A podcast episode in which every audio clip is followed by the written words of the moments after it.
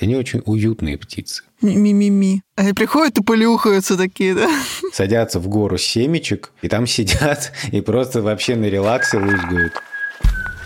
Упс, Витю видел? Стой, стой, остановись! Смотри, вон в том кусте. Нет, чуть-чуть левее.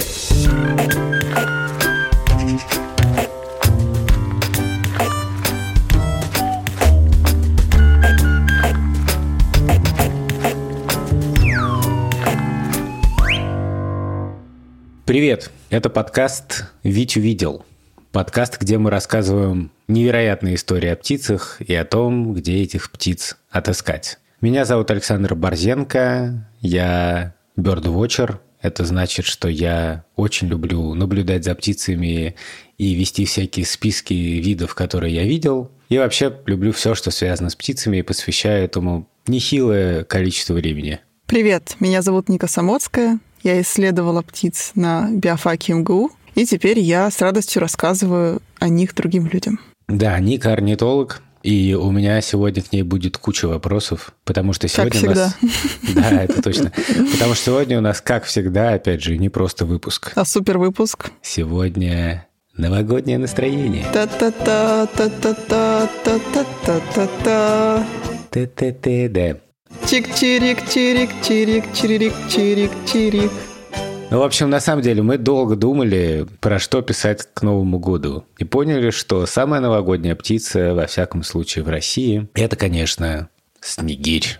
Действительно, если вы возьмете всякие открытки новогодние, да и просто не знаю. Если вы посмотрите на новогодние игрушки, там елочные украшения всякие, все такое, то вы увидите, что снегирь прям постоянно там встречается. Вообще, знаете, как э, вот если вы бёрдвотчер, и люди уже знают об этом, то чаще всего очень большая доля разговоров с вами сводится к птицам. Да. Я лично очень рад всегда этому, потому что, ну, почему бы не поговорить о птицах? И люди часто, когда понимают, что я что-то такое понимаю в птицах чуть-чуть, один из самых популярных вопросов такой, куда делись снегири?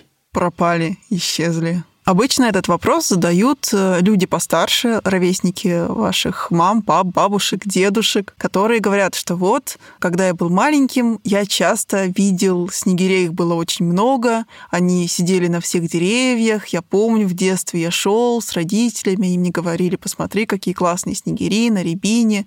И мы очень часто видим до сих пор на открытках, на всяких, особенно новогодних украшениях, мы видим фотографии снегирей или картинки со снегирями. И люди спрашивают, а вот в детстве-то их было много, а сейчас их практически нет. То есть я перестал их видеть, а куда они исчезли? Мы, в общем, сегодня решили рассказать, как вы поняли про снегирей и ответить, наконец, на вопрос, куда же они пропали. Куда пропали снегири? Куда пропали снегири? Здесь зловещий смех, зловещая музыка, и на фоне этого хохот Санта-Клауса. Ну, давайте для начала расскажем о том, как, собственно говоря, выглядит снегирь, как и где его найти. В общем, наша рубрика «Бери блокнотик и дуй в поле». Дуй в поле и блокнотик бери. Снегирь размером чуть больше воробья. А у снегиря развитый половой диморфизм, как мы обычно любим говорить. Это значит, что у них самка отличается от самца. Вот если вы помните наш выпуск про воробьев, например, то вы помните, что полевого воробья там самку от самца практически невозможно так на вид отделить. Таких птиц очень много. Например, там лебеди. Вот попробуйте сказать, лебедь самка или самец. Никакой орнитолог, вот так просто посмотрев, вам, скорее всего, не скажет. А есть птицы, у которых прям супер различаются. Самка и самец. Самый простой пример, который я люблю приводить, это домашняя курица. Вот петух очень сильно обычно отличается от курицы. И со снегирем такая пограничная ситуация. Они как бы отличаются, но не очень сильно. Мне кажется, ну вот самец такая небольшая птица размером с яблоко. И она вообще еще похожа на яблоко тем, что бывает очень красным. А самка, она, как часто бывает, у птиц более блеклая. Я не знаю, вот у меня не все в порядке с цветоощущением. Ник, как бы ты охарактеризовала цвет грудки самки снегиря? Розовый? Он такой коричневый. А, да? Ничего себе. Да, то есть э, самец ярко-красный, а самка коричневое. Как, я не знаю, может быть, как светлая кора дерева. Но если вы, например, нас слушаете с Дальнего Востока, Забайкальского края, Камчатки, то ситуация немножко другая, потому что, во-первых, у обыкновенного снегиря много подвидов довольно, и не все, далеко не все из них красные. Бывает такое, что самцы чуть-чуть розоватые, бывает такое, что самцы тоже серые или даже коричневые. Вот. И иногда бывает в таких случаях сложно различить самца от самки. Бывает такое, что они окрашены одинаково. Но снегирей вообще-то тоже не один вид. У нас в европейской части один. Но на Дальнем Востоке есть уссурийский снегирь, у которого очень смешно. Если вы загуглите, вы увидите, что у него есть красный в окраске, но у него красный только горло. То есть пузо у него серое, горло красное. Такой очень непривычный для нас снегирь. А самка тоже коричневая размером снегирь. Я бы так сказал, что побольше воробья и поменьше голубя. Ну вот он размером действительно примерно с такое с крупное яблоко. Очень важный такой признак – это черная шапочка. На крыле, когда в полете, то можно ориентироваться по белым полоскам на крыле, но на верхней части крыла часто так бывает, задираешь голову, над тобой летят снегири. Надо понимать, что белой полоски снизу у них нет. Зато снизу видно очень хорошо яркое такое белое пятно под хвостом. И это тоже хороший признак. В общем, посмотрите картинки в определителе, берите определитель обязательно с собой на прогулки, и это очень помогает. Иногда можно просто в приложении, но я всегда рекомендую книжки, потому что мне просто кажется, что в поле часто с книжкой гораздо удобнее, потому что, не знаю, просто картинки больше, крупнее.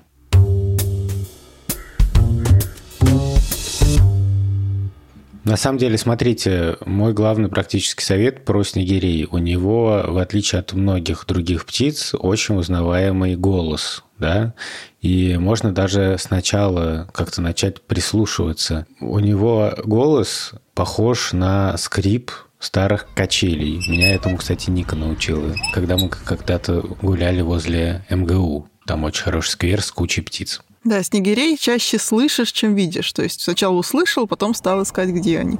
И вот этот вот скрип,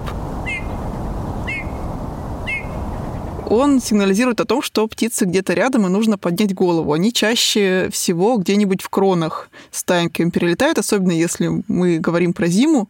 Зимой они собираются в стаи, потому что так легче спасаться от хищника, и ходят по лесу. Соответственно, слышите скрип качелей, посмотрите на снегирей. Ну да, и потом, на самом деле, если вы там послушаете много раз в каком-нибудь приложении с голосами птиц или в интернете просто, или там в Ютубе наберете «Снегирь голос», э, звучит как команда, да, «Снегирь голос», и потом один раз услышите это где-нибудь в парке, там, в природе, то после этого, скорее всего, вы запомните. То есть добавится в, в коллекцию еще один вид птицы, которого будете отличать по голосам, и это, ну, прям очень важно и круто. Я много раз об этом говорил, просто очень многие боятся учить голоса и считают, что это дико сложно. На самом деле, если выучить там 5-7 голосов самых популярных массовых видов, то потом станет прям сильно проще, потому что когда вы будете слушать какой-то голос и понимать, ага, это вот не входит в мой набор, это что-то другое, это тоже на самом деле будет давать информацию и помогать э, в поле. Сейчас э, декабрь, и вот я сегодня гуляла по Битцевскому лесу, там все завалилось снегом, и э, я слышала эти посвисты снегирей, да, позывки. То, что вот этот вот скрип качели, это на самом деле не песня, это позывка. То есть так птицы общаются между собой, выражают какие-то эмоции, какое-то, может беспокойство. Вот песня снегиря, кстати, звучит совершенно по-другому. Это такой грустный-грустный свист, и очень хочется птичку пожалеть сразу.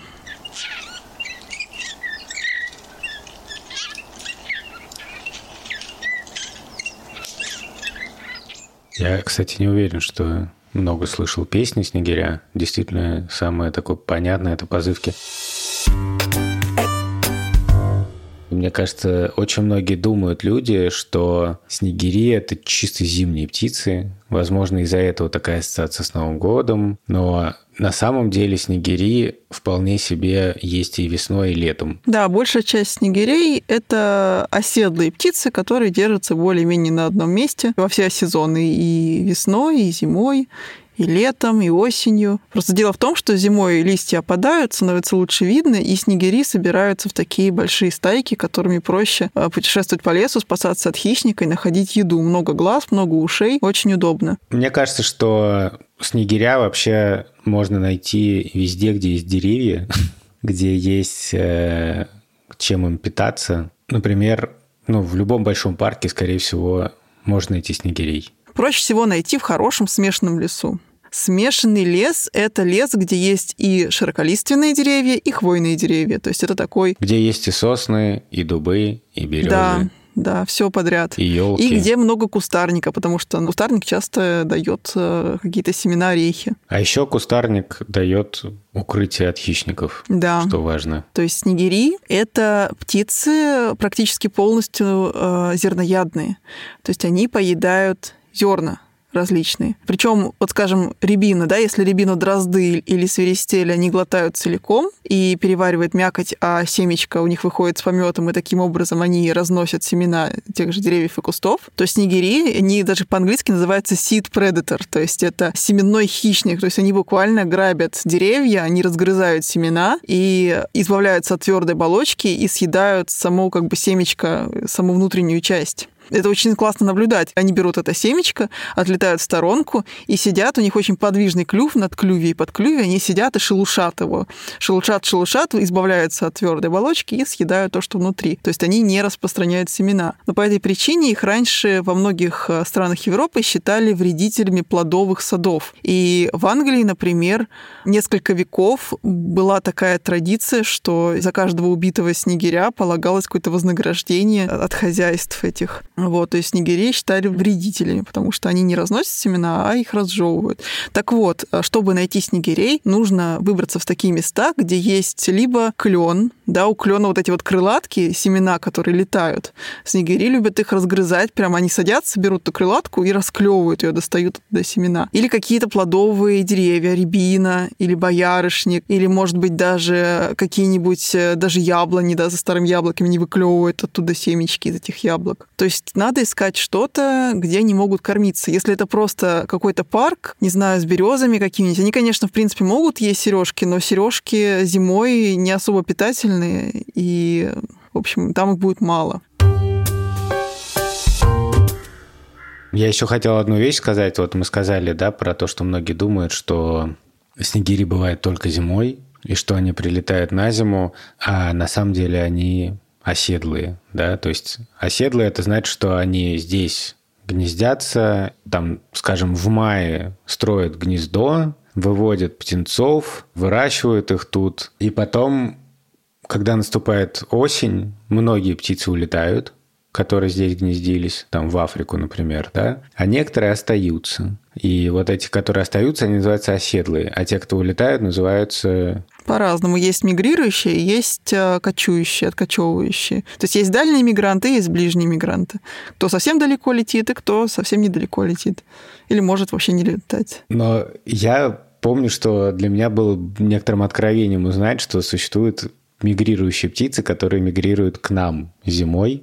Обычно зимой как бы начинается вот мы уже про чай, когда говорили, это обсуждали, какая-то такая легкое, легкое уныние у бердвотчеров, потому что вот, мало птиц, все улетели, и не так слышно птиц, нету каких-то таких, как по весне бывает, трелей. Это чаще. только у тех бердвотчеров, которые э, просто ищут себе новые виды. Тогда да. А те бердвотчеры, которые любят, в принципе, наблюдать за птицами и узнавать новое поведение даже самых обычных видов, у них, мне кажется, настроение одинаково прекрасное в любое время года. Ну, не знаю, может быть. Но я хотел сказать, что на самом деле нету поводов для уныния, потому что зимой прилетают много других птиц, которые гнездятся где-нибудь в тундрах. Есть потрясающая птица свиристель. Удивительно, Вот, но да. которые прилетают к нам только на зиму.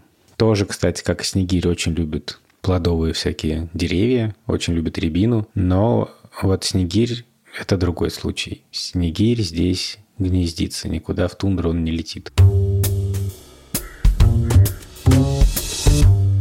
Снегирь отличается от всех, мне кажется, птиц сразу. И в этой связи я даже не очень понимаю, чей он, грубо говоря, родственник, да, потому что я понимаю, что, например, есть большие синицы, лазоревки, пухляки и всякие прочие синицы, есть воробьи, полевые, домовые. Я понимаю, что они там как-то связаны с чижами, с зеленушками. А снегирь, он как бы ни на кого не похож. Он чей родич?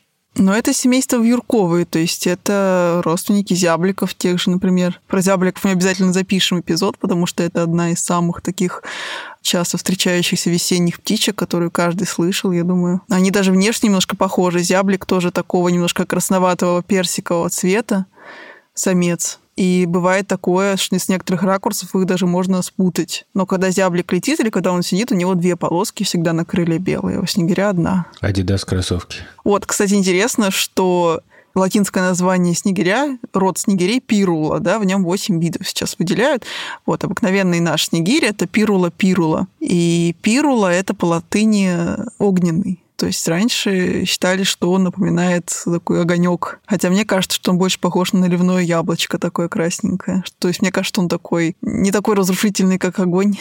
На самом деле, еще поэтому снегири, про снегирей все думают, что они только зимой, потому что их легко заметить потому что красное на фоне снега очень хорошо видно. Да, весной они довольно скрытно себя ведут, они разбиваются на пары, как положено птицам, они строят гнездо в кустарнике. И как ни странно, вот в тени леса, казалось бы, все зеленое, да, все зелено-коричневое, красный цвет там не очень выделяется, то есть его пойди еще увидеть. И чаще слышно либо позывку, либо, если очень повезет, можно услышать грустную песенку весеннюю снегиря. Я помню, что я очень радовался, когда я находил летом снегирей. Снегири еще зимой часто прилетают на кормушки, и это, конечно, всегда очень приятно наблюдать, потому что они очень, я не знаю, как сказать, они очень уютные птицы. Ми-ми-ми. Разные птицы на кормушках ведут себя по-разному. Некоторые, например, большие синицы, чаще всего хватает семечко, куда-то улетают, его где-то там расклевывают. А некоторые птицы спокойно приходят, как в ресторан,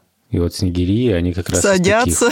Они просто садятся, и пока они все Достают там съедят, вилку, ложку. Да, они никуда не улетят, если, конечно, им не помешают. Однажды один мой родственник сделал очень крутую вещь. Он повесил камеру на кормушку и написал бот для телеграммы, и там можно было, сидя в Москве, это был в Тарусе, он повесил эту кормушку с камерой, и сидя в Москве, можно было отправить команду боту в Телеграме, и он делал моментальную фотографию. И я просто очень любил так развлекаться и получал все время моментальные фотографии птиц из этой кормушки.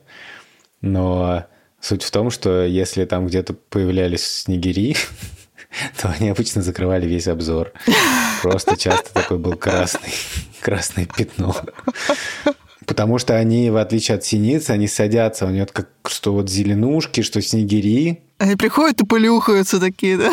Они реально налетают, там типа 5-6 птиц, садятся в гору семечек, и там сидят, и просто вообще на релаксе лузгают. Иногда надо сказать, что вот зеленушки очень агрессивные вообще птицы на кормушке, и вот иногда у них были контры. Хорошие новости, снегири все-таки не пропали. Их действительно стало меньше. И вот я, например, мне кажется, впервые увидел снегирей. Ну, во всяком случае, я уже был совершенно взрослым. И они сидели на кустах, и я просто смотрел на них очень долго и не понимал, как можно быть таким красным. Снегири не то что пропали, они, так скажем, спрятались. То есть их можно увидеть, но немножко сложнее, чем раньше. Да, вообще это ужасно интересный вопрос. Куда пропали снегири? Когда мне задают этот вопрос, я так думаю, действительно, что такое снегири, вымерли там или что-то, да? И для того, чтобы ответить на вопрос, куда делись снегири или там птицы другого вида, нужны какие-то данные. Потому что у меня даже была такая гипотеза, что снегири никуда не делись, а людям кажется, что они куда-то делись просто потому, что люди выросли что в детстве, как мне казалось, дети чаще замечают просто какие-то штуки и чаще видят птиц. А потом они вырастают и думают, а куда же птицы делись?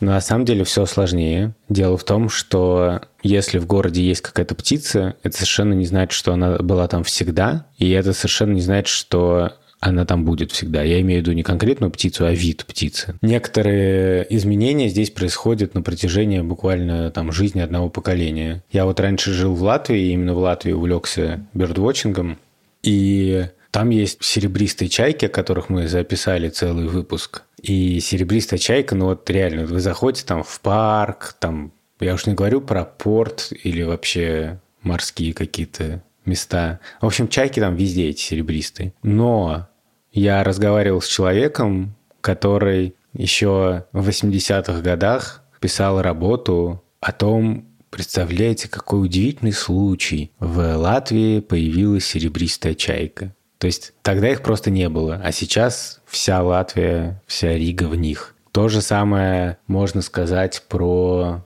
больших бакланов, больших белых цапель. Вот раньше в Латвии, например, главная цапля была серая цапля. Сейчас гораздо проще встретить большую белую цаплю, а не серую. Главное, что это меняется достаточно быстро, и поэтому меня совершенно, на самом деле, сейчас не удивляет ситуация, что 30 лет назад снегирей было очень много в городе, а сейчас их почти не встретишь. Конечно, их можно встретить, опять же, но для этого нужно прям специально приглядываться и прислушиваться, искать снегирей. Да, численность животных разных видов – это не что-то постоянное. В один год их чуть-чуть больше, в другой год их чуть-чуть меньше. И вот такие волны численности, они абсолютно нормальные в природе. Это зависит от множества разных совершенно факторов. Грубо говоря, скажем, у нас выдалась очень холодная зима, у нас выжило меньше синиц. Соответственно, численность синиц э, на следующий год стала меньше.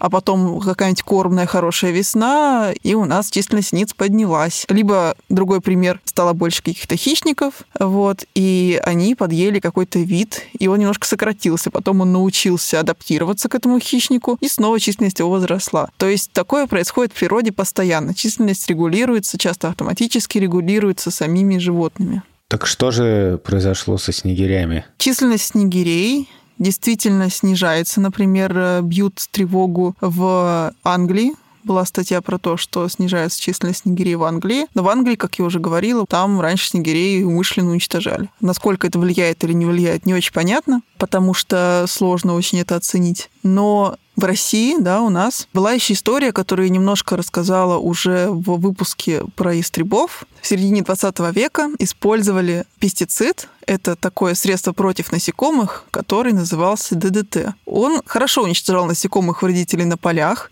но он включался в пищевую цепочку, то есть насекомое съела, например, мышка, мышку съел какой-нибудь хищник, скажем, пустельга, да, то есть ДДТ накапливалось в организме животных и передавалось по пищевой цепочке наверх. И когда оно достигало хищных птиц, оказалось, что хищные птицы стали откладывать яйца с очень тонкой скорлупой, настолько тонкой, что скорлупа ломалась под весом птицы. И, соответственно, хищные птицы не могли высидеть яйца и не могли вывести птенцов. И численность тех же ястребов она очень сильно упала, их стало мало. А снегири — это такие птицы очень тяжелые. Вот булфинч, да, по-английски булфинч — это такой бычий юрок то есть птичка чем-то похожая на бычка, да, такой уволень, мягкий, э, большой уволень они довольно неповоротливые. И когда хищников было мало, они россыпью сидели на кустах, на деревьях, на рябинах, на всем и чувствовали себя вольготно. Поэтому их было легко увидеть. Потом, когда стало понятно, что использование вот этого ДДТ очень плохо для экосистемы, его стали запрещать, и постепенно хищные птицы снова получили возможность размножаться и численность свою восстанавливать. И также хищные птицы, мы уже об этом говорили в выпуске про ястребов, начали проникать в города, учиться жить среди людей, охотиться среди человеческих построек. И первые, соответственно, кого очень легко поймать ястребу, это неуклюжие снегири, которые открыто сидят на ветках деревьев. Да? И снегири, те снегири, которые оказались самыми неуклюжими они пали жертвой хищников, а выжили те, кто оказался юрким и смог резко спрятаться в кусты. Или изменил поведение и стал держаться не в самых кронах да, деревьев, не на самых видных веточках, а стал держаться более закрыто. Где-нибудь в центре куста сидит и орет. Вот. И такие птички стали выживать лучше, и, соответственно, с поколениями таких птичек стало больше, которые прячутся, и поэтому мы сейчас имеем снегирей, которых чаще слышно, чем видно. Вот, то есть то, что произошло со снегирями, это не совсем естественный процесс. Здесь было вмешательство человека. Как мы уже говорили, такое происходит часто, что численность какого-то вида меняется, меняется граница ареала, то есть границы тех мест, где этот вид встречается, где он гнездится, куда он летает переждать зиму и так далее. И за этим очень интересно и очень важно следить. И вот бердвотчеры вроде меня, любители, тут Э, можно сказать, становятся главными помощниками орнитологов, потому что птиц много, И понятно, что орнитологи не могут, ну просто слишком мало людей, да, чтобы уследить за всеми птицами. И поэтому Birdwatcher заводит специальное приложение, в этом плане появление телефонов, конечно, таких мобильных очень помогает. И отмечают, где они каких птиц видели. Если собрать все эти данные вместе и проанализировать там за несколько лет подряд, если данных достаточно много, то можно прямо увидеть вот смотрите, там в 2010 году у нас было столько встреч снегирей, а вот в 2020 бац, их стало в два раза меньше или в два раза больше.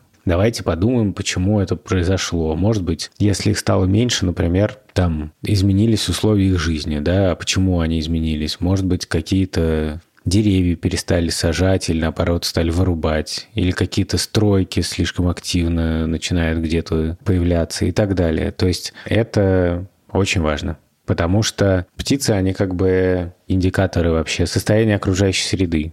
То есть мы можем по тому, что творится с той или иной популяцией, с популяцией того или иного вида, понимать, что происходит в окружающей среде. Ну да, а биоразнообразие — это такой карточный домик, который состоит из множества разных карточек, каждая из которых поддерживает а, сколько-то других. И изымая даже одну карточку, да, мы нарушаем целостность этого домика. И мы можем изымать одну карточку, другую карточку, третью карточку, но когда наш домик рухнет, часто предсказать невозможно. Так что э, теряет даже самые вроде бы как незаметные виды, которые никто не видит из людей, там какую-нибудь выхухоль, да, вот мне просто давали вопрос, а что будет такого, если вымрет выхухоль? Все равно мы ее никогда не увидели и никогда не увидим, потому что это очень скрытный ночной зверек. Мы не можем сказать, чем это нам аукнется, потому что когда повалится карточный домик, может быть уже слишком поздно, чтобы чтобы что-то остановить.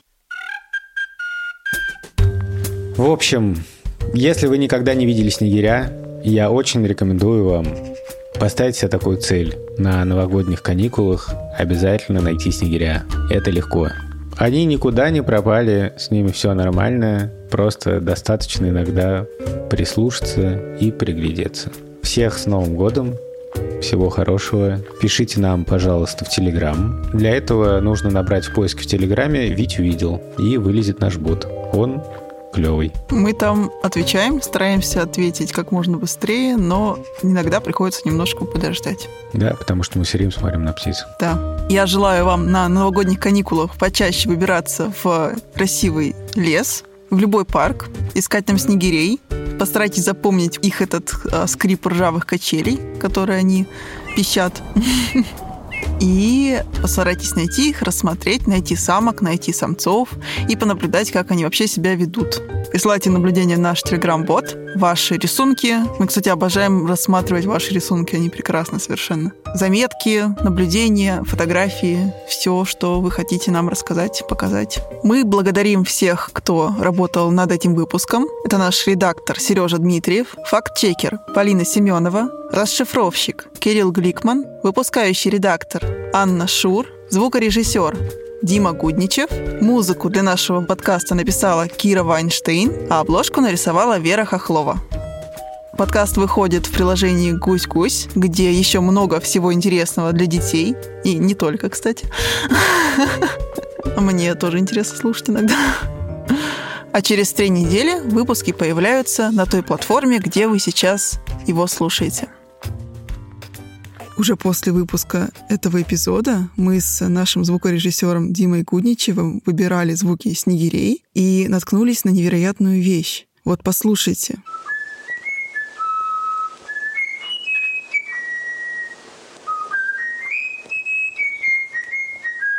Сложно поверить, что это поет снегирь. То есть это флейтовая мелодия, которую научился петь Снегирь. Как оказалось, Снегиря можно научить насвистывать флейтовую мелодию, но для этого нужно специально его учить в детстве. Этим как раз занимались немецкие лесники в XIX веке, и по их сообщениям хорошие снегири могли выучить три человеческих мелодии. И снегири поют мелодии, насвистывают мелодии гораздо лучше, чем это делают люди, потому что людям нужно переводить дух и делать вдох.